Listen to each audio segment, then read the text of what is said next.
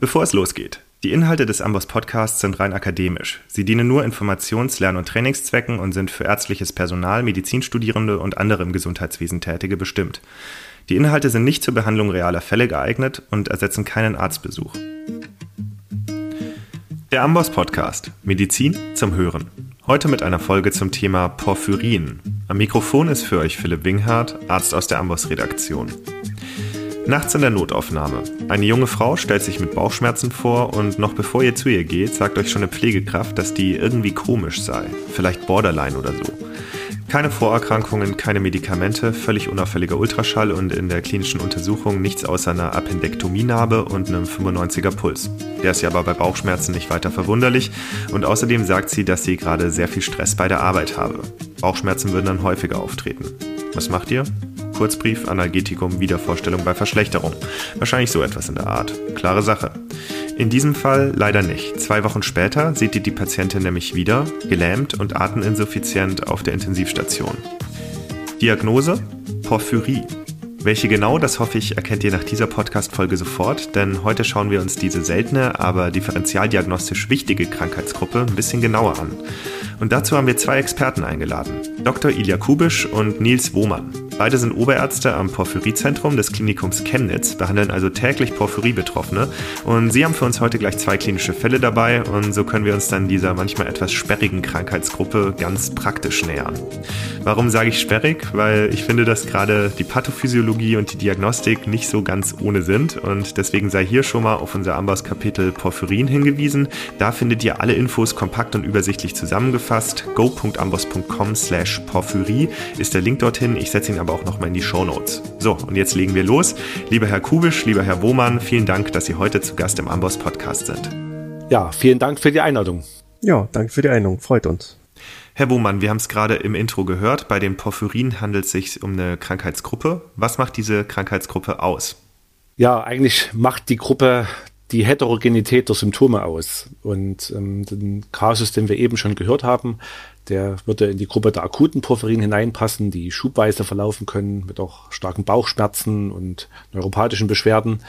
Und es gibt aber auch Krankheitsgruppen oder Krankheiten der akuten Porphyrin, die sich mehr mit Hautsymptomen äußern und eher einen chronischen Verlauf nehmen. Insofern ist diese Heterogenität das Chamäleonhafte so die große Schwierigkeit und dies macht diese Krankheitsgruppe eigentlich aus. Was liegt den Porphyrin denn pathophysiologisch zugrunde? Letztlich sind es alles Störungen der Hämbiosynthese. Und die Hämsynthese ist ein ganz grundlegender Stoffwechselschritt im Körper. Häm wird zum einen für den roten Blutfarbstoff gebraucht, das Hämoglobin, ist aber auch in seiner Ringstruktur gewissermaßen Grundlage für Zytochrome in der Leber und viele andere Enzyme. Und dieser essentielle Stoffwechselschritt, den der Körper da realisiert, äh, dazu braucht er acht verschiedene Teilschritte. Und bei diesen Porphyrinen kann jeder Teilschritt praktisch einzeln gestört sein. Das beste Bild, was wir auch immer gern verwenden, ist eigentlich das Bild von einer Fließbandproduktion. An diesem Fließband stehen acht Arbeiter und jeder dieser Arbeiter praktisch fertigt einen Teilschritt in der Produktion zum Häm und entspricht letztlich einem Enzym in dieser Synthese. Und es gibt eine genetische Störung dieser Enzyme und dadurch eine Funktionseinschränkung und dadurch akkumulieren an unterschiedlicher Stelle verschiedene Vorläuferprodukte, die unterschiedliche Symptome hervorrufen. Mhm. Und das sind dann die Porphyrin, also acht Arbeiter am Fließband. Heißt das, es gibt auch acht verschiedene Formen Porphyrin? Ja, es gibt acht, beziehungsweise eigentlich gibt es neun, wobei die unter Umständen dann so selten sind, dass die eigentlich praktisch keine Bedeutung haben. Jetzt ist es ja so, dass das Thema komplex ist. Die Biochemie mit Begriffen wie Porphobilinogen oder linearem Tetrapyrol kann manchmal ein bisschen akademisch anmuten. Deswegen wollen wir jetzt mal einen anderen Weg gehen als üblich. Wir gehen jetzt nicht über die Biochemie ins Thema hinein, sondern direkt über die Klinik sodass wir dann im Idealfall Betroffene auch erkennen und behandeln können. Worauf muss ich denn achten, wenn ich eine Porphyrie herausfischen will? Ja, das ist eine, eine sehr gute Frage und hier möchte ich meinen netten Kollegen Herrn Kubisch zitieren. Da sagt er immer zu mir, keep it simple. Und das ist für die Porphyrie auch ganz wichtig. Eine, eine pragmatische klinische Einteilung ist die Einteilung in akute Porphyrien und nicht akute Porphyrien. Und akute Porphyrien sind Porphyrien, die äh, sich durch schubweise stärkste Bauchschmerzen und neuropathische Beschwerden auszeichnen, die oft auch einen roten Urin, der ohne Blutbeimengung in der Diagnostik dann zu, äh, zutage kommt, sich auszeichnen und diagnostiziert werden können, während die nicht akuten Porphyrin im, oder auch kutanen Porphyrin eben sich durch Hautsymptome auszeichnen, durch eine Lichtempfindlichkeit von exponierten Arealen. Und da wiederum kann man auch grob zwei Gruppen einteilen. Das eine ist die chronische äh, kutane Porphyrie, die Cutanea tarda, die Patienten in dem mittleren Lebensalter ähm, praktisch sich manifestieren mit äh, blasenbildender Dermatose an lichtabhängigen Arealen. Und die zweite Gruppe sind äh, schon Kinder, die schwere phototoxische Reaktionen nach kurzer Lichtexposition zeigen. Die gehören dann zur Gruppe der erythropoetischen Porphyrin. Und äh, in dieser Einteilung lassen sich die Porphyrin eigentlich erstmal ganz gut grob vorsortieren. Das klingt jetzt erstmal sehr einfach. Ich habe die Porphyrin immer so komplex abgespeichert. Primär, sekundär, akut, chronisch, äh, hepatisch, erythropoetisch. Sie sagen jetzt, die drei Gruppen muss man kennen und damit ist es getan. Ist das denn wirklich so leicht? diese Unterscheidung ist äh, eine Hilfe für den Alltag, um einfach im Dschungel dieser ganzen Begriffe und Definitionen irgendwo einen Leitfaden zu haben und sich orientieren zu können. Und in dieser Unterscheidung lassen sich natürlich dann auch die, diese Porphyrien voneinander trennen, um die ich mich wirklich ganz hoch akut kümmern muss, nämlich die akuten Porphyrien, die in schwere Schübe münden können, wo ich auch spezifische Medikamente einsetzen muss, um lebensbedrohlichen Schub vielleicht zu stoppen oder zu verhindern. Und in die Porphyrien, die kutanen Porphyrien, die ich sauber und ordentlich diagnostizieren muss und ähm, wo auch spezifische Medikamente zum Einsatz kommen können, die aber niemals so schubweise verlaufen, dass sie jetzt akut lebensbedrohlich für den Patienten werden. Das ist auch immer erstmal ganz wichtig, so die ganz schlimmen Dinge von denen zu trennen, wo man einen kleinen Moment Zeit hat nachzugucken. Aber insgesamt haben alle Porphyrin gemein, dass da irgendwie ein Problem in der Hämsynthese besteht. Das ist immer eine Hämsynthesestörung und mit dem Bild dieses äh, Fließbandes, damit lassen sich auch alle, alle praktisch ganz gut erklären. Äh, es ist so, dass wir in diesen drei Formen immer noch mal Unterporphiriegruppen zuordnen können und dass aber diese Einteilung für den Alltag innerhalb dieser seltenen Erkrankung nochmal sehr sinnvoll ist, um praktisch um, klinische Muster zu erkennen und äh, wenn man an die Porphyrie denkt und die dann auch zuordnen zu können. Und dann gibt's immer noch mal verschiedene Häufigkeiten in diesen Gruppen. Aber das, was man heute mitnehmen sollte aus dem Podcast, wären diese Einteilungen in diese drei Gruppen, um dann diese Initialdiagnostik auch durchführen zu können. Okay, also wir teilen klinisch ein in akute Porphyrin und nicht akute. Akute verlaufen schubweise, stärkste Bauchschmerzen, neuropathische Beschwerden, manchmal roter Urin. Und dann haben wir die nicht akuten bzw. kutanen Porphyrin mit Hautsymptomen und Lichtempfindlichkeit. Wie sind denn da die Zahlen? Wie wahrscheinlich ist es, dass Betroffene vor mir sitzen? Es sind letztendlich alles seltene Erkrankungen. Und bei seltenen Erkrankungen ist natürlich es immer schwierig, korrekte Zahlen wiederzugeben.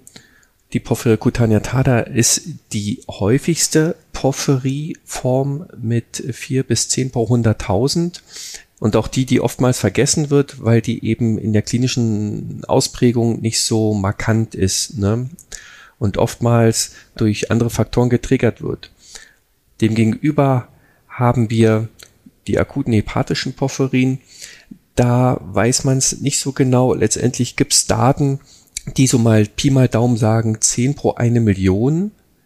Und dann haben wir noch die erythropoetischen Porphyrin. Da ist die Zahl ungefähr auch 9 pro eine Million ähm, Fälle. Gut, das sind also die drei häufigsten. Wenn euch jetzt die einzelnen Formen im Moment nicht mehr ganz so viel sagen, ich glaube, das ist völlig normal. Man hat jetzt nicht dauernd mit äh, Porphyrie-Betroffenen zu tun. Wir gehen jetzt aber alle der Reihe nach durch und zwar nach Akuität. Also wir starten mit den akuten Porphyrien, mit der akut intermittierenden Porphyrie. Herr Kubisch, Sie haben da für uns einen Fall dabei. Ja, eine junge Patientin, 17 Jahre alt, die so mitten in der Abiturstress Vorbereitung war Und diese Patientin entwickelte dann in dieser Abiturphase im letzten äh, Semester zunehmende Bauchschmerzen, ne, äh, wurden immer mehr. Die stellt sich in der Klinik vor, da wurde entsprechende Diagnostik durchgeführt, was man so macht, eine Gastroskopie, eine Koloskopie, Sonographie und tatsächlich in der Gastroskopie wurde schon so eine Glutenunverträglichkeit, eine Zöliakie festgestellt, Antikörper positiv, hat man dann so gesagt, okay, wir haben es jetzt, behandeln wir so. Aber die Schmerzen verstärkten sich relativ rasch. Patientin entwickelt auch eine Hyponatremie und im weiteren Verlauf dann auch relativ schnell eine progrediente Lähmung der Extremitäten, was dann dazu führte, dass die Kollegen die Patienten auf die Neurologie dann verlegt hatten und lag sie dann auf der Intensivstation, musste dann wie ähnlich in dem ihrem Beispiel dann auch künstlich beatmet werden, künstlich ernährt werden. Und dann hat man in diesem ganzen Setting kurz ein paar Tage vorher schon an eine Porphyrie gedacht, entsprechend eine Diagnostik eingeleitet, das dauert natürlich, bis es so da ist, das Ergebnis. Das ist nicht so wie das, das Blutbild, was dann in einer halben Stunde da ist, sondern ein paar Tage. Derzeit kam es aber sozusagen einfach zu einem progredienten Verschlechterung der neurologischen Symptomatik. Und letztendlich war es eine akut intermediate Porphyrie mit exorbitant erhöhten äh, Vorläufermetaboliten der ALA und der PPG, die man als diagnostisches Tool auch nutzt und eine Therapie wurde eingeleitet und letztendlich dauerte das über ein Jahr, bis die Patientin irgendwie wieder halbwegs nach Hause gehen konnte. Also akut stationärer Aufenthalt und Reha-Aufenthalt waren das fast ein Jahr. Mhm. Also ein dramatischer Verlauf. Jetzt sprechen wir hier über eine akut intermittierende Porphyrie. Die geht ja mit so einer ganz typischen Symptomtrias einher. Vielleicht können Sie uns das einmal erklären, was da die Leitsymptomatik ist. Die Leitsymptome sind äh, Schmerzen, fast immer auch Bauchschmerzen, muss aber nicht sein. Die Schmerzen können auch im Rücken sein, in Extremitäten sein, Bauchschmerzsymptomatik, die jetzt sich aber klinisch äh, nicht so darstellen wie ein Peritonismus. Also der Bauch ist trotz dieser Schmerzstärke 10 die Patienten angeben, also weich, ist klinisch unauffällig. Also gibt es eine Diskrepanz von der Angabe des Patienten und der klinischen Wahrnehmung. Das ist vielleicht so ein wichtiger Hinweis. Zweite Hauptsymptomatik sind eigentlich diese neuropsychiatrischen Symptome, die sich vielleicht primär äußern mit Muskelschwäche, mit Parästhesien, ne, bis hin dann zu Lähmung, bis hin zu Halluzination, Epilepsie etc. Also mit diesen zwei eigentlich Hauptsymptomkomplexen, da müsste man schon an Porphyrie denken. Wenn die dann schon halluzinieren, ist es schon äh, sehr weit fortgeschritten. Depression ist ja auch so ein vages Symptom, aber das ist auch überrepräsentiert manchmal bei Porphyrie-Patienten. Was ich wichtig finde, ist dann immer diese Hyponatremie. Abdominelle Schmerzen hat und Hyponatremie, dann muss man an eine Porphyrie denken. Und wenn man dann noch neurologische Beschwerden irgendeiner Art und Weise hat, hm. dann noch viel mehr. Und insbesondere muss man das ja so sehen, wenn die Patienten jetzt kommen, würde man ja erstmal natürlich standardmäßig die Diagnostik machen. Man schaut nach einer Pankreatitis, man schaut sich, macht eine Sonographie, Magen-Darm-Spiegel, das ist ja ganz normal, vielleicht durch eine Schnittbildgebung. Und wenn das aber alles nichts bringt und Patienten haben dann trotzdem diese Symptome, die sich nicht zuordnen lassen und haben dann eben eine Hyponatremie und bekommen praktisch dann auch neuropathische Beschwerden dazu und Lähmungen, dann müssen wirklich alle Alarmglocken schrillen und dann sollte man wirklich dran denken, weil das sonst eben genauso passieren kann wie in unserem Fallbeispiel, dass es dann bis zur Atemlähmung führt, Patienten dann schwer intensivpflichtig sind und dann ist praktisch das Kind eigentlich schon in den Brunnen gefallen. Das ist dann wirklich schwierig. Hm. Das ist ja interessant. Ich kannte jetzt als Trias die abdominellen Schmerzen, neurologisch-psychiatrische Symptome und die Tachykardie. Sie nennen jetzt als dritte Komponente die Hyponatremie. Die Tachykardie gehört mit dazu, natürlich. Die ist aber häufig ja auch vielleicht reaktiv. Es gibt auch eine, eine autonome Neuropathie, wo das mal ein eigenständiges Symptom sein kann, bis hin zur Rhythmusstörung. Auch das sieht man sehr selten dann in neuen schweren Schüben. Aber äh, an sich initial ist das häufig auch eine, eine reaktive Tachykardie natürlich. Aber die Hyponatremie ist auch sehr pathognomonisch. Das ist als äh, SIADH-Syndrom praktisch zu werten mit Beteiligung der, der Neurohypophyse. Ne? Ah, okay, alles klar. Ich habe mich jetzt schon gefragt, wo da jetzt die Hyponatremie herkommt, aber klar, die Schmerzen äh, lösen dann ein SIADH aus, also ein Syndrom der inadäquaten ADH-Ausschüttung.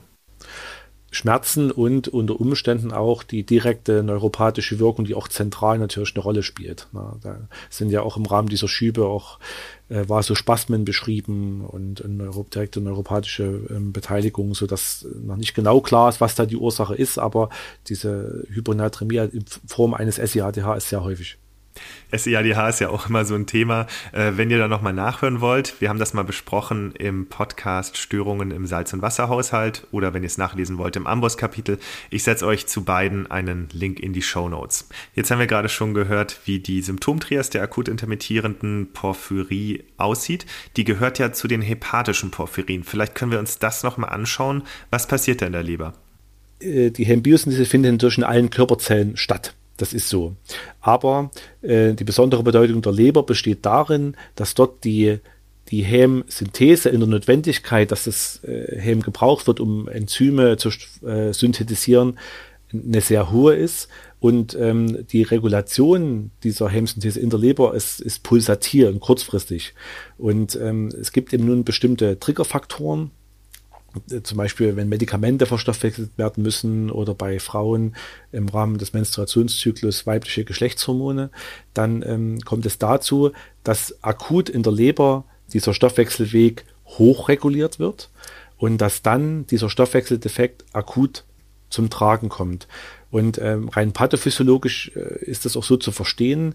Wir hatten ja gesagt, es ist eine genetische Störung. Dieser Arbeiter am Fließband hat eine gewisse verringerte Grundaktivität im Vergleich zu einem gesunden Arbeiter. Also das Enzym hat eine reduzierte Aktivität und im Normalfall kann der Körper damit so umgehen, kommt es nicht zur Symptomatik. Wenn aber Triggerfaktoren dazukommen, die diese Hemsynthese anschieben, dann kommt es zu einer massiven Hochregulation dieses Fließbandes. Das läuft über den ersten Arbeiter, ne, die Delta-Aminolevullinsäure-Synthetase in den Leberzellen und die schiebt das Fließband dann so schnell an, dass das Enzym dekompensiert. Und diese Dekompensation führt dazu, dass dann die Vorläuferstufen, insbesondere das Porphobilinogen und die Delta-Aminolevullinsäure, praktisch in den Blutkreislauf geschwemmt werden und geht davon aus, dass diese Substanzen dann die toxische Wirkung auf Nervenzellen oder auch mit Gefäßreaktionen eben vermitteln. Das ist das Grundprinzip. Jetzt haben wir vorhin gehört, dass die Patientinnen und Patienten stärkste Bauchschmerzen angeben. Ist das denn typisch, dass das so ganz starke Schmerzen sind? Das ist eigentlich relativ typisch und auch sehr typisch ist, dass man ihnen das nicht so abnimmt und dass die Schmerzmedikation sehr hoch sein muss unter Umständen und das immer wieder vorenthalten wird dem Patienten gegenüber und die dann entsprechend Schmerzen aushalten müssen. Ne? Das wäre eben auch so eine Message in dem Podcast, dass man den Patienten glaubt und auch versteht, dass Porphyrie-Patienten wirklich stärkste Schmerzen haben, die auch stärkste Medikamente temporär benötigen. Und das ist auch wichtig, das konsequent zu behandeln, weil, kommen wir dann vielleicht später noch drauf, gibt da eine Reihe spezifischer Triggerfaktoren. Und dazu gehört eben auch endogener Stress und Schmerzen gehören damit dazu, weil das auch äh, von Körpersituationen sind, wo eben diese Hämsynthese in der Leber doch durchaus auch stimuliert wird und wo, wo auch Enzymproduktion und läuft und das angeschoben wird, sodass das auch was Wichtiges ist, das konsequent zu behandeln. Gut, Stress als möglichen Triggerfaktor haben wir schon gehört. Abiturstress in unserem Fallbeispiel, Schmerzen als möglicher weiterer Triggerfaktor. Welche gibt's noch? Also in erster Linie Fasten und alles, was an dem Hempool irgendwie was produziert wird, was da verbraucht wird. Also wenn hinten raus Hem gebraucht wird, weil es verbraucht wird, weil Zytochrome verbraucht werden, weil Medikamente verstoffwechselt werden, ne, weil man eine Infektion hat und die Hämoxygenase gebraucht wird und dann eben auch verbraucht wird, ist das ein Befehl, wir brauchen mehr Häm und diese Faktoren, die führen dann dazu, dass die Hemsynthese aktiviert wird und das stabile System, was es halt noch so geschafft hat mit den halbwegs arbeitenden Enzym, ne, das schafft es dann aber nicht mehr, weil es eben doch nur 50 Prozent der Kapazität hat und dann wird die Porphyrie also klinisch aktiv. Und sind dann alle Medikamente, die über Zytochrom verstoffwechselt werden, mögliche Trigger? Es gibt praktisch äh, Datenbanken, an denen man sich gut orientieren kann. Wie praktisch NAPOS-Liste der Skandinavier, NAPOS oder trucks-porphyria.org. Da kann man sich orientieren in so einem Ampelsystem. Die ist halt englischsprachig, da muss man ein kleines bisschen schauen, wegen der Markennamen und der Medikamentenbezeichnungen. Aber das ist eigentlich so die sicherste Liste, die wir gebrauchen.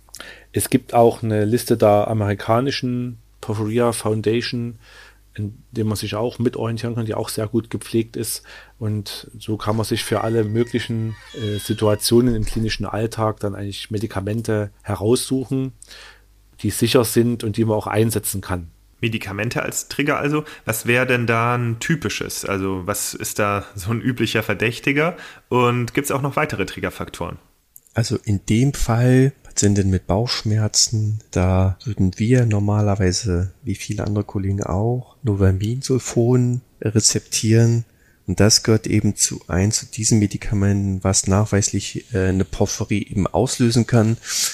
Und Oft ist es auch so, wie bei unserem Beispiel auch, dass mehrere Faktoren zusammenkommen, wie bei so einem Flugzeugabsturz, ungünstige Konstellation und dann ist die Patientin eben in der Notaufnahme oder im Krankenhaus hat Bauchbeschwerden, die kriegt weniger zu essen, ne, weil man sagt, sie muss jetzt erstmal nüchtern bleiben, wir wissen nicht, was da ist, kriegt dann das falsche Medikament, dann ist das Ganze eine Stresssituation, dann entwickelt sie zunehmend Schmerzen, man geht nicht auf sie ein, die Schmerzen induzieren noch mehr Stress und dann, wie Nils schon gesagt hat, ist das Kind in den Brunnen gefallen, ist es fast äh, deutlich zum Überlaufen gebracht äh, worden, ne? Und dann entwickelt sich eben solch schwerer Schub wie bei beiden Patienten. Was bei Frauen immer noch von Bedeutung ist, ist die Zyklusassoziation, weil insbesondere die Verstoffwechslung der Hormone auch eben über die Leber realisiert wird und ebenso auch regelmäßig schubauslösend sein kann oder zumindest Beschwerden auslösen kann. Das wäre nochmal so ein Hinweis. Und wir sehen ganz oft, dass eben dann der Hungerstoffwechsel schon auch eine große Bedeutung hat. Und um nochmal als Beispiel, mir fällt jetzt gerade eine Patientin ein, eine vierfache Mutter, praktisch mitten im Leben, die während ihrer gesamten Zeit nie Beschwerden hatte, auch immer stressig gelebt hat, die für Kinder ja versorgt hat. Und dann kam eine Corona-Infektion dazu, ich glaube auch die korrekte Zyklusphase und dazu dann noch ein Hungerstoffwechsel.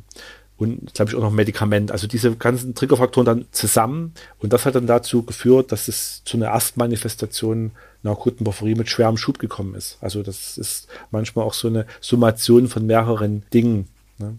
Jetzt sind ja vor allem Frauen betroffen, doppelt so häufig wie Männer. Und es gibt ja auch einen Altersgipfel hin zu jungen Frauen. Also in unserem Fallbeispiel, das war ja eine Abiturientin. 30 wird häufig auch so als Altersgipfel angegeben.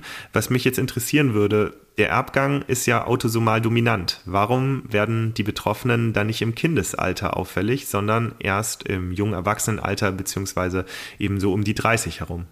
In der normalen Verteilung ist es so, dass Frauen eben häufig dann mit Eintritt in, der, in die Pubertät und in dem regelmäßigen Zyklus und Verstoffwechslung von Hormonen erst ab dem Zeitpunkt, das in den meisten Fällen klinisch manifest wird. Und dann gibt es eben offenbar viele modifizierende, modulierende Faktoren, die wir noch nicht gut kennen, die dann eben offenbar erst im Lauf des Lebens bei manchen Patientinnen und auch Patienten vielleicht durch Intersummation von verschiedenen Triggerfaktoren dann zum Ausbruch führen. Und wir haben auch die älteste Patientin, die ich in der Sprechstunde betreue, die ist Ende 70. Und da ist erst dann zur Manifestation gekommen. Also das ist äh, selten, aber auch das gibt's. Und das ist auch ganz wichtig, dass man diesen ersten Schub möglichst verhindert. Also diese erste schwere Manifestation mit Intensivstation und mit Manifestation von Lähmungen, von der Neurologie. Denn das ist dann auch im klinischen Verlauf was, was ich bessern kann, was aber die Leute häufig lange Zeit beschäftigt und was auch mit Teillähmungen eben zum Teil bleibt. Gut, neurologische Komplikationen, Lähmungen sollen also unbedingt verhindert werden. Was sind denn Red Flags, damit ich die AIP, also die akut intermittierende Porphyrie, dann auch erkenne? Worauf sollte ich achten? Wo muss ich unbedingt aufmerksam werden? Junge Frau, stärkste Bauchschmerzen ohne eine Ursache, die ich finde. Vielleicht auch in der Anamnese häufig Bauchschmerzen, Lähmungen oder Parästhesien in den Beinen oder Muskelschwäche, also neuropathische Symptome und gegebenenfalls zyklusabhängige Schmerzen. Das wäre so, sagen, so die Red Flags. Bei den Symptomen wären bei mir wahrscheinlich jetzt auch die Endometriose-Alarmglocken losgegangen. Die gilt ja auch so ein bisschen als Chamäleon. Da hat sie ja also auf jeden Fall eine Gemeinsamkeit mit der akut intermittierenden Porphyrie. Genau, und dann finde ich, ist es so, in der Differentialdiagnose ist es sehr leicht, die Porphyrie nachzuweisen oder auszuschließen, indem man einfach an die Diagnostik denkt. Denn ähm, es ist ganz einfach zu diagnostizieren, wenn man daran denkt. Man muss nur 20 Milliliter Spontanurin mit den entsprechenden Anforderungen, also Delta-Aminoleucolinsäure, Porphyrinogen und Gesamtporphyrine, in ein qualifiziertes Labor schicken und dann hat man den Nachweis oder auch den Ausschluss.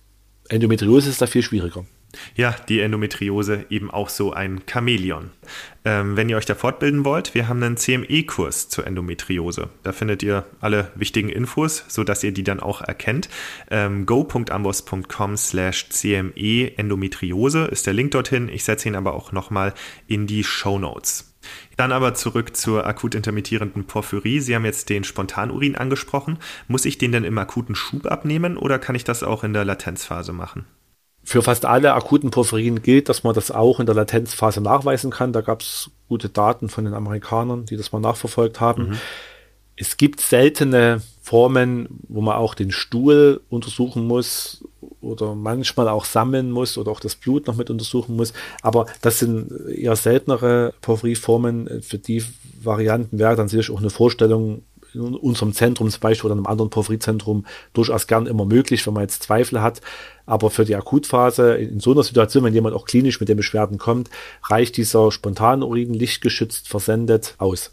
Und lichtgeschützt, weil also Porphyrine sind ja lichtreagibel. Ne? Wenn man ein bisschen größeren Bogen spannen und guckt mal zur Bedeutung, wenn ich praktisch dieses Zentralatom Eisen durch Magnesium ersetze von dem Helmring, habe ich Chlorophyll. Und Chlorophyll macht aus Licht ja Energie ist ein ganz grundlegender Mechanismus auch für, für unser Leben. Und diese Porphyrine und den Vorläuferstufen, wenn die Ringe eben gebildet sind, sind eben lichtreagibel. Und wenn die natürlich permanent dem Licht ausgesetzt sind, dann kommt es dort zu entsprechenden Reaktionen und es kann unter Umständen Fehlbestimmungen geben, wenn die lange Zeit dem Licht ausgesetzt sind. Also auch da gibt es Untersuchungen, wenn das Freitagnachmittag abgenommen, Montag wird das erst weggeschickt und es steht das ganze Tag am Sonnenlicht, dann kann es unter Umständen diagnostische Schwierigkeiten geben, deswegen lichtgeschützt. Jetzt haben wir kurz schon über die Endometriose als mögliche Differentialdiagnose gesprochen. Was muss ich denn noch beachten? Womit wird die AIP denn häufiger mal verwechselt? Was Nils schon angesprochen hatte, was ich auch extrem wichtig finde, weil wir gerade über Diagnostik gesprochen haben, ist das Guillain-Barré-Syndrom. Und da ist meine Meinung immer, dass die Kollegen der Neurologie bei unklaren Lähmung ja eine Vielzahl von spezifischer Antikörperdiagnostik durchführen, die ich als Gastroenterologe ja gar nicht verstehe. Und da ist mein Appell immer, wenn ihr solche Riesenpanel an Labor macht für, für seltene Autoimmunenzephalitiden, schreibt doch da einfach die Porphyrie-Diagnostik dazu dann hat man es ausgeschlossen und vielleicht sind sozusagen die Porphyrie, die akuten Porphyrien vielleicht sogar häufiger als die ganz seltenen neurologischen Erkrankungen. Das, denke ich, ist eine, wichtige Differentialdiagnose, weil es einfach auch immer wieder die Fälle gibt, wo das Primärs Guillain-Barré behandelt wurde, bis dann auch einer dran denkt und da die Diagnostik macht. Und, und weitere äh, Differentialdiagnosen, dann sind wir ja so bei chronischen Bauchschmerzen, die auch eine Vielzahl von anderen Ursachen haben können, ne, wo man sich einfach dann nur einreiht in eine wichtige Differentialdiagnose für chronischen unklaren Bauchschmerz. Also ich glaube, das ist einfach dieses daran denken ab einem bestimmten Punkt. Ne? Da mal nachzusehen und zu schauen, könnte da eine Porphyrie vorliegen oder nicht. Hier bei uns im Haus ist das ein Reflex, das weiß dann jeder Assistent nach einem Monat, dass hier ein Porphyrezentrum gibt und dass man da mal nachgucken sollte. Aber wie bei allen anderen Dingen, was ich vielleicht auch nicht kenne und wo ich nicht darauf achte, dann habe ich das gar nicht auf dem Schirm. Und es ist natürlich völlig normal, erstmal die akuten Dinge abzuklären, aber irgendwann muss man ja weiterkommen und weiterdenken, wenn, wenn man jetzt nichts hat und der Patient hat trotzdem stärkste Schmerzen. Und da spätestens sollte man das dann schon mit in die Differentialdiagnose mit einbeziehen. Okay, wir haben über die klassischen Symptome gesprochen, über die Red Flags. Wir haben darüber gesprochen, was eine akut intermittierende Porphyrie triggern kann. Wir haben geschaut, wie wir sie diagnostizieren können. Jetzt mal angenommen, ich habe sie diagnostiziert. Was kann ich dann therapeutisch tun? Also wichtig ist eine, eine konsequente Behandlung aller Begleitfaktoren, Begleiterkrankungen, also wenn eine Infektion vorliegt, die konsequent zu behandeln mit einem, zum Beispiel wenn eine Bronchitis vorliegt oder irgendeine andere Entzündung, dann ein sicheres Antibiotikum zum Beispiel zu wählen, dann eine konsequente Schmerztherapie durchzuführen. Und das ist man dann eben auch sehr schnell bei Opiaten, die man dann eben auch einsetzen muss. Gern setzen wir auch bei neuropathischen Schmerzen Gabapentin ein. Das wird da nicht über Zytochrome verstoffwechselt. Und dann ist neben der Vermeidung von Hungerphasen eben die intravenöse Glukosegabe auch ähm, molekularbiologisch belegt, dass die die Hemsynthese supprimiert. Und den letzten Jahren haben wir das so ein bisschen gewandelt, unser Konzept, weil in den ersten Empfehlungen stand natürlich immer 300 Gramm Glucose. Nur ist es so, 300 Gramm Glucose intravenös ist eine ganze Menge. Wenn man den Patienten jetzt nicht auf der Intensivstation hat, sondern peripher vielleicht, dann kann man jetzt nur G10 einsetzen. Da braucht man eine ganz schöne Menge und hat dann einen hohen Anteil an freiem Wasser, was wiederum das Natrium dann unter Umständen schlechter macht. Deshalb sind wir jetzt relativ schnell dann dazu übergegangen, wenn Patienten jetzt nicht selbstständig essen können, und man muss jetzt äh, sowieso vielleicht eine parenterale Ernährung machen, dass das dann äh, ausreicht und man dort eine wählen sollte, die vielleicht einen hohen Glukoseanteil hat. Dann kommt man nämlich dann normalerweise auch auf diese 250 bis 300 Gramm pro Tag. Und die Kombination von Glucose setzt dann reaktiv Insulin frei und das supprimiert dann eben die Hemsynthese. Das konnte äh, experimentell ganz gut gezeigt werden. Und dann gibt es noch das Hemaginat als mögliches Medikament. Ne? Was hat es damit auf sich? Das Hämaginat entspricht ja dem Endprodukt der Hämsynthese, dem Häm. Und das Häm selber führt ja, wenn es ausreichend vorhanden ist, auch zu einer, via Negativfeedback, zu einer Reduktion der Aktivierung dieses Enzym der ALAS 1. Und dadurch, dass wir von extern eben dieses Häm hinzuführen, zeigen wir dem Körper, du hast genug da und dann wird das äh, Schrittmachenzym, die ALAS1, dann wieder normalisiert, reduziert in ihrer Aktivität über verschiedene Mechanismen. Und wichtig ist nochmal zu unterscheiden, ähm, Patienten mit einer akuten Porphyrie haben im Normalfall ja keine Anämie. Also es, es führt jetzt nicht zu einer Hämoglobinmangelsituationen, weil das läuft ja über die Erythrozyten. Hier ist eher das Problem, dass ähm, die Zytochromenaktivierung in der Leber, weil das eine hepatische Porphyrie ist, dass das da eher im Vordergrund steht und, und die auch durch diese schnelle Regulation ganz schnell hochreguliert und es dann zu dieser Dekompensation kommt. Und dieses Hämagenat führt dann in der Leber wieder, kann dort weiter verstoffwechselt werden, kann genutzt werden und führt dann erstmal zu einer Reduktion dieser ALAS-1-Aktivität und damit holt man die Patienten erstmal aus dieser akut dekompensierten Stoffwechselsituation wieder raus. Für alle, die es noch nicht kennen, es gibt ja das Amboss Studientelegramm. Da kriegt man immer samstags per Mail so kleine Studienzusammenfassungen zugeschickt. Ich persönlich finde das super, weil da muss man sich nie selbst die Arbeit machen, die zu lesen. Und ich habe mich erinnert, dass im Juni 2020 es mal eine Ausgabe gab zur Porphyrie. Und zwar zu einem RNAi-Therapeutikum. Givosiran heißt das. Und ich habe mir das nochmal angeguckt. Und damals war gerade eine Studie rausgekommen, eine Phase 3-Studie, Envision hieß die. Und die hatte gezeigt, dass dass dieses Medikament Givosiran akute Porphyrieattacken gegenüber einem Placebo um 74 Prozent senken konnte. Jetzt ist 2020 natürlich schon eine Ecke her. Mich würde interessieren, wie sieht das aktuell aus? Spielt Givosiran eine Rolle in der Medikation der akut intermittierenden Porphyrie und wie funktioniert sowas überhaupt, so ein RNAi-Therapeutikum? Die Envision-Studie war schon so ein ganz wichtiger Meilenstein, nicht nur für Porphyrie-Patienten oder Patienten mit akuten hepatischen Porphyrien, sondern einfach natürlich aufgrund dieses neuartigen Ansatzes der Interferenz-RNA-Therapeutika, also das I steht für Interferenz. Und im Speziellen ist es Givosiran SI-RNA, wie, der, wie man im Namen finden kann, also Small Interfering RNA. Und letztendlich interferiert man mit der Messenger-RNA, die im Zytosol gebildet wird, um Proteinsynthese durchzuführen. Das kann man halt überall anwenden, wo man denkt, ist irgendwas zu viel und wir müssen was weniger machen. Also irgendwie eine zu starke Proteinsynthese, die man irgendwie nach unten regulieren will. Und wir hatten ja gerade über die Hochregulation des Schrittmachersenzyms, des ersten Schritts der Hembiosynthese, der hepatischen Hembiosynthese gesprochen wo das Schrittmacherenzym die ALAS1 ist. Und die hat man halt eben als Ziel sich ausgeguckt und gesagt, okay Mensch, wenn wir da die Proteinsynthese reduzieren, dann kann das Protein nicht mehr so schnell auf die Tube drücken oder die Arbeiter antreiben. Und da setzt eben dann das Medikament an, dass es dann die mRNA der ALAS1 hemmen kann. Und benutzen Sie das schon?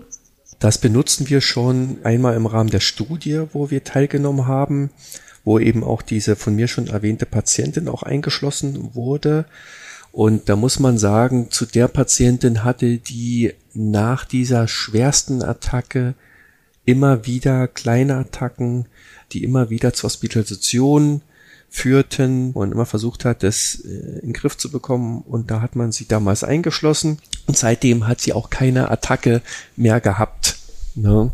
Und äh, führt wieder ein halbwegs normales Leben, ne? weil sie immer noch aufgrund dieser Schwere des ersten Schubes immer noch Restlähmungserscheinungen hat, eine Fußheberschwäche und ein bisschen an den Fingern noch ne, und einfach eine eingeschränkte Gesamtkapazität. Ne, aber ansonsten führt sie ein normales Leben. Und sie hat es jetzt seit mehreren Jahren und es läuft gut aus dem Studientelegramm sozusagen direkt in die therapeutische Anwendung.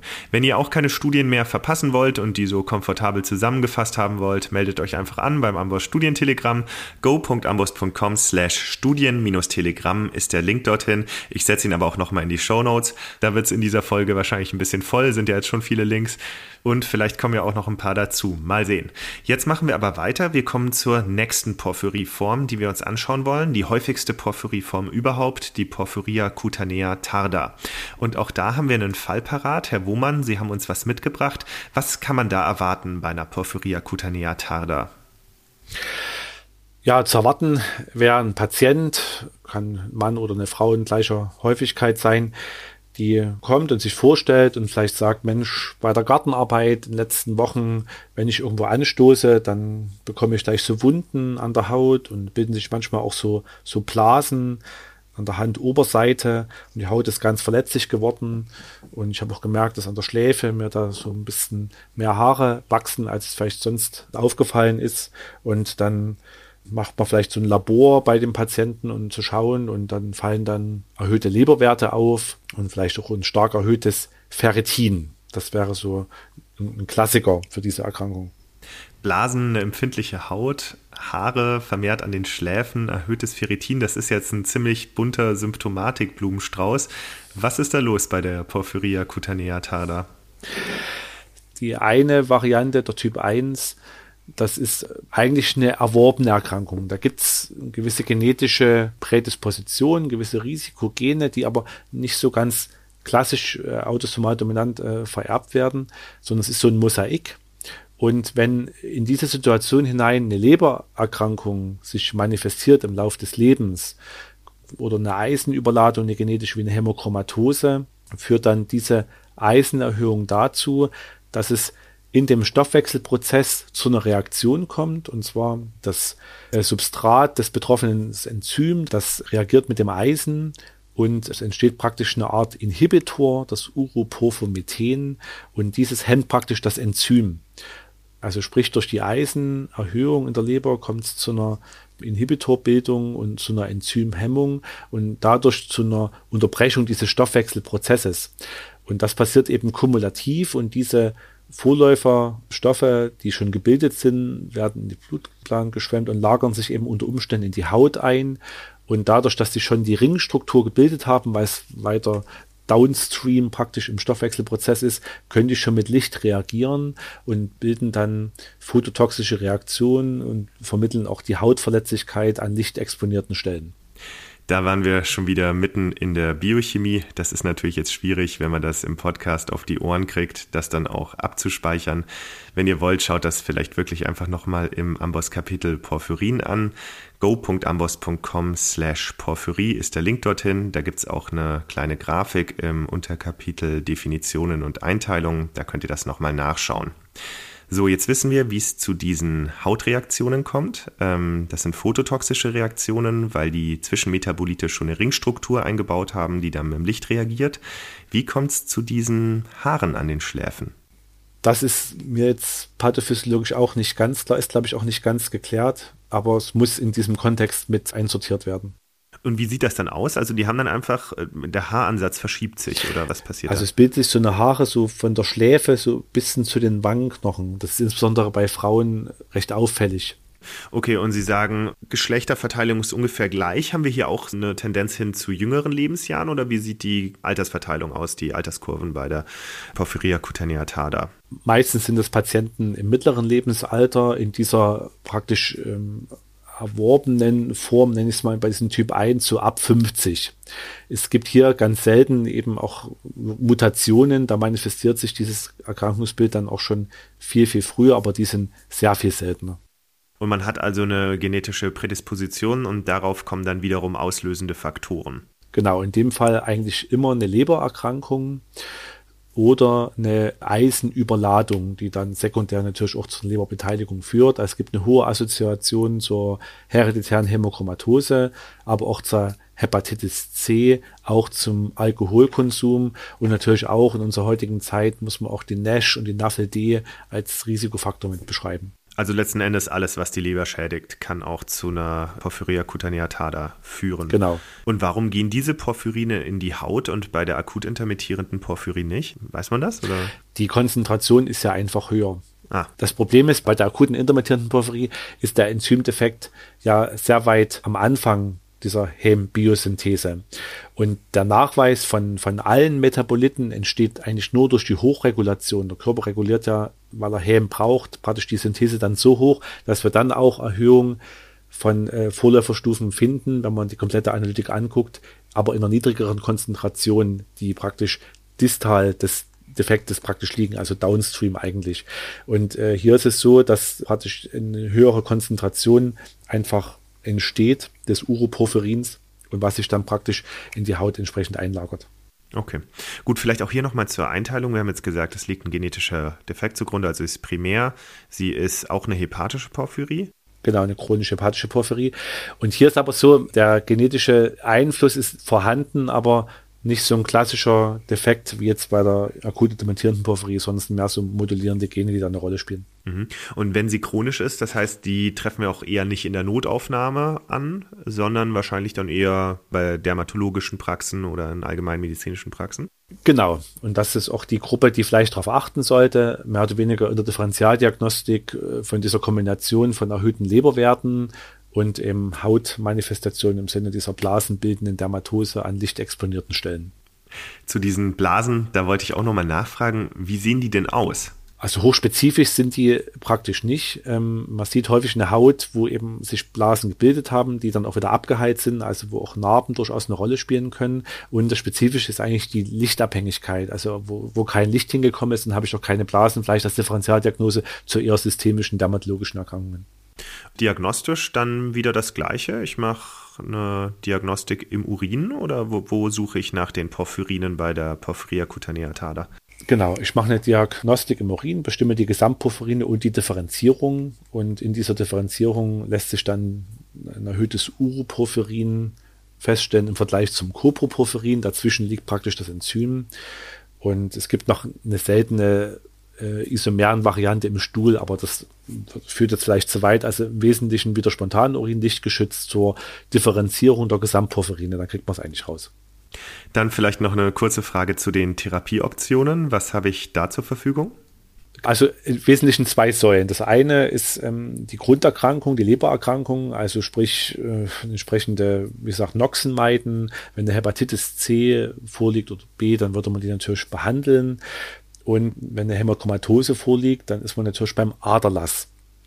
Also sprich, Aderlass zieht Eisen praktisch aus dem Körper und das bessert dann in dem Fall auch äh, die Bildung dieses Inhibitorstoffes, sodass eine regelmäßige Aderlasstherapie, kann man sich gut am Ferritin da orientieren, eigentlich zu einer Besserung führt. Und dann gibt es noch was Spezielles. Es gibt das Hydroxychloroquin. Das ist ein äh, Präparat, was ja eigentlich zu Malaria-Therapien aus der Rheumatologie kommt. Und das kann man ganz niedrig dosiert, nur zweimal 100 Milligramm pro Woche einsetzen und das verbessert die Löslichkeit dieses eingelagerten Uroporphyrins und die Patienten können das dann besser ausscheiden und das bessert dann eben diese Hautempfindlichkeit an diesen lichtabhängigen Arealen und das ist für die Patienten ganz wichtig, weil das so einen hohen Leidensdruck eben macht und das kann man dann am Anfang mit einsetzen, drei, sechs Monate, manchmal ein Jahr und dann ist das meistens wieder ganz gut kompensiert. Also das Chloroquin hilft dann tatsächlich, die Porphyrine aus der Haut zu bekommen. Aus der Haut zu lösen, genau. Ne? Und aus der Leber. Nee, genau, völlig richtig. Vielleicht noch eine äh, letzte Ergänzung. Wichtig ist hier eine Surveillance äh, sonografisch zu initiieren, weil jetzt auch im Vergleich zur Patienten, die eine vergleichbare Lebererkrankung haben, gibt es ja trotzdem ein erhöhtes Tumorrisiko fürs HCC oder für Gallenblasenkarzinom. Das heißt, die Patienten kommen in regelmäßige Ultraschallüberwachungen, also ab 50 halbjährlich, vorher wenigstens einmal im Jahr und wir messen dann auch entsprechend äh, mit einer Elastographie, die Lebersteifigkeit, um zu schauen, gibt es dort irgendwo Veränderungen. Also das ist wichtig, die halt zumindest äh, in eine Ultraschallüberwachung mit hineinzunehmen, um da eine Tumorvorsorge zu treffen. Gut, also durchaus ein anderes Patientenklientel, mittleres Alter, männlich wie weiblich, mit Leberschaden und auffälliger Haut. So könnte man auf die Porphyria cutanea tada kommen. Dann bleibt uns noch die erythropoetische Pro Dann bleibt uns noch die äh, ja, da ist fast der Name schon eine Herausforderung. Die erythropoetische Protoporphyrie. Was hat es mit dieser Porphyrie auf sich? Es ist ja die dritthäufigste Porphyrie, ganz knapp hinter der AIP. Wie erkenne ich Patienten mit einer EPP? Ich nehme mal die Abkürzung, weil die einfach leichter zu sagen ist.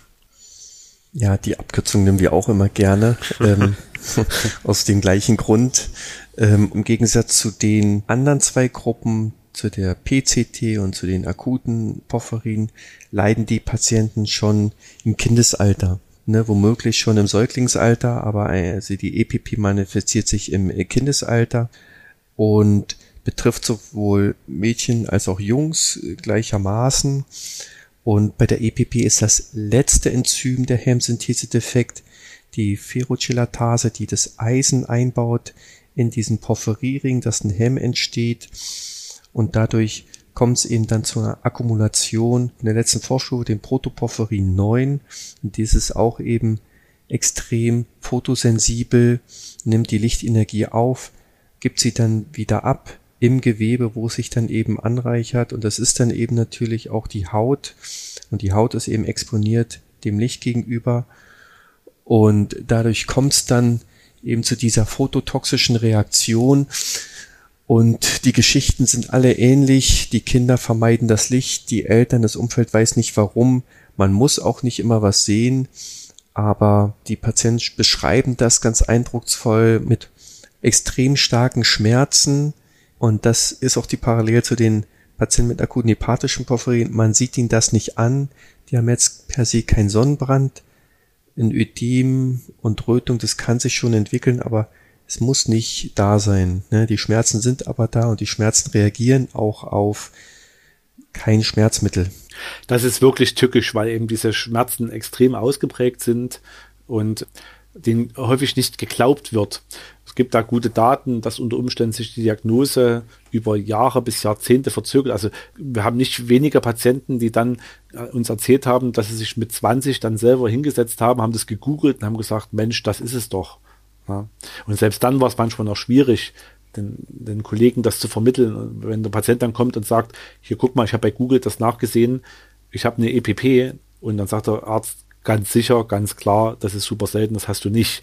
Also dies, das gibt's äh, ganz oft. Wir hatten jetzt das Patiententag, ist es so erzählt worden. Und das ist natürlich wirklich schlimm, weil die haben dann ihr ganzes Leben praktisch daraufhin ausgerichtet, das Licht zu vermeiden. Also bis hin zur Berufswahl, zur Wahl des Soziallebens ringsherum, das ist ja sehr völlig beeinträchtigt und, und, und haben entweder keine Diagnose, es wurde nicht richtig geglaubt. Das ist wirklich ein großes Problem. Sonne meiden, ich denke, das ist die erste Empfehlung. Was haben wir dann noch für weitere Therapieoptionen? Ja, da ist nochmal sozusagen wichtig, dass es jetzt nicht die Sonne per se ist, sondern Licht, ne? Und ähm, wahrscheinlich das blaue Licht. Und Lichtschutz ist dann das Entscheidende. Aber manche haben auch Probleme eben mit, äh, mit den modernen Lichtquellen zu arbeiten. Manche nicht. Das ist auch so ein bisschen unterschiedlich. Und da ist es halt wirklich schwierig, Lichtschutz durchzuführen für die Patienten. Die suchen sich den Weg zur Arbeit aus, wo die möglichst lichtgeschützt sind. Deswegen ist sozusagen ein Synonym für die erkrankten Schattenspringer oder Shadow Jumpers, weil die immer von einem Schatten zum nächsten springen, um das Licht zu vermeiden. Und das fällt den Nicht-Betroffenen überhaupt nicht auf. Die nimmt es gar nicht wahr, dass das so ein Problem sein kann. Ja, das e-, eben, weil dieser Blauanteil eben so bedeutsam ist, ist eben auch dieses ganze kunstlichte hohe LED-Lampenanteil ist da schwierig. Auch OP-Lampen sind ein Problem. Auch da muss man drauf achten. Ne? Die haben eine hohe Lichtkonzentration, einen hohen Blauanteil. Und wenn man Patienten operiert, die haben natürlich nicht nur die Haut, sondern auch innere Organe sind mit diesen Porphyrin also dieser Vorstufe, dem Protoporphyrin praktisch voll gepumpt und da kann es innere Verbrennungen geben, gerade bei offenen, lang dauernden Operationen. Da muss man dann spezielle Filter für die OP-Lampen eben einsetzen. Das ist vielleicht so speziell. Ansonsten spielt richtig, sagen wir mal, mechanischer Lichtschutz eine große Rolle mit unterschlüssigem Stoff, Hüte, Brillen, alles, was man da zur Verfügung bekommen kann. Das klingt ja wahnsinnig belastend. Ist denn für diese äh, Betroffenen irgendwas medikamentös in der Pipeline? Ist da auch irgendwie ein RNAi angedacht oder eine Möglichkeit, das irgendwie kausal anzugehen? Das, das nicht, aber es gibt so ein neues Präparat, was wir auch seit einigen Jahren einsetzen. Also es hat sich da auch wirklich bei diesen seltenen Erkrankungen was getan. Das ist das AFA-Melatonid. Das stimuliert praktisch die Melaninproduktion, also macht mehr Hautpigment. Und äh, dieses Melanin das hat praktisch die Fähigkeit, für uns natürlich normal als Schutz UV rauszufiltern, aber es kann eben auch Teil des blauen Lichtes praktisch filtern und da in Wärme umwandeln und damit filtern wir diesen Anteil heraus und das macht eine deutlich bessere Lichtempfindlichkeit, also deutlich mehr Zeit, die die Patienten ins Licht gehen können, aber es hat auch eine, eine antientzündliche Eigenschaft durch das erhöhte Melanin vermutlich. Und wo würden wir die denn treffen, diese Shadow Jumper? Ja primär dadurch Kinder betroffen sind, sicherlich beim Kinderarzt und wenn die nicht weiter wissen, vielleicht sicherlich beim Dermatologen. Das sind, die zwei Fachrichtungen, die am meisten da mit denen primär in Kontakt kommen. Und wenn man jetzt äh, an so eine Erkrankung denkt, ne, hat man über Diagnostik bei den anderen zwei Gruppen gesprochen, ähm, wo Urin immer das Entscheidende ist, was wir brauchen. Hier ist wichtig, dass es nicht der Urin ist, sondern wir dann die Porphyrine im Blut nachweisen müssen. Insofern ist die Namensgebung natürlich doch was ganz Tolles in dem Fall, weil wenn man sich das mal nochmal in Ruhe überlegt, erythropoetische Protoporphyrie, also man hat das Protoporphyrin als, als das Molekül, was da die Hauptrolle spielt, was so diese Lichtempfindlichkeit vermittelt, und erythropoetisch, das heißt, die Erythrozyten sind betroffen. Ne? Und ähm, deswegen ist es hier auch so, dass es vielleicht nochmal besonders, diese Patienten haben häufig einen leichten Eisenmangel und ähm, dieser Eisenmangel sollte nicht substituiert werden, sondern nur sehr vorsichtig und äh, zurückhaltend, weil natürlich dadurch, dass es in den Erythrozyten die Hembiosynthese betroffen ist, ist dort das Eisen der Hauptstimulator. Und wir würden natürlich mit einer unkontrollierten Eisengabe die Hemsynthese dort massiv anschieben und zu einer vermehrten Bildung von Protoporphyrin führen, was eher kontraproduktiv ist. Alles klar, dann haben wir hier drei Porphyrien besprochen. Einmal die akut intermittierende Porphyrie mit der jungen Frau, stärkste Bauchschmerzen, die unklar sind. Dazu neurologisch-psychiatrische Beschwerden, Tachykardie, oft auch eine Hyponaträmie. Wir haben über die Porphyria cutanea tada gesprochen. Hier mittleres Lebensalter, Männer gleich häufig betroffen wie Frauen verletzliche Haut, Blasen an lichtexponierten Stellen und eine Lebererkrankung. Und wir haben über die erythropoetische Protoporphyrie gesprochen. Da Stichwort Shadow Jumpers. Herr Wohmann, Herr Kubisch, gibt es denn noch was, was Sie unseren Hörerinnen und Hörern unbedingt mit auf den Weg geben wollen? Also mein Appell wäre, man sollte die Beschwerden der Patienten ernst nehmen und sich die Zeit nehmen, nochmal zu überlegen, was könnte es denn noch sein? Und manchmal findet man auch wirklich was. Man muss es nicht, muss nicht eine Porphyrie sein. Aber was uns sicherlich fehlt in letzter Zeit, ist die Zeit am Patienten, dem zuzuhören, klinische Untersuchung und nicht nur auf die ja, harten Labordaten oder CD-Daten äh, zu schauen. Das sehen wir auch an unseren Jungkollegen.